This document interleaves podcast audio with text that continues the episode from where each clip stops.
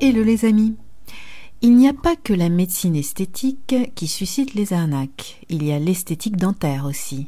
Les techniques de blanchiment, les aligneurs invisibles pour redresser les dents, les facettes, parce que tout le monde rêve d'un plus beau sourire, n'est-ce pas? Du coup, pas mal de gens proposent des tonnes de solutions qui n'en sont pas. Et comme ce n'est pas cher, eh bien tout le monde y va. Sauf qu'à la fin, ce n'est pas un sourire à la Tom Cruise ou à la Blake Lively que vous avez, mais des dents tout abîmées. Donc faites gaffe. À bientôt.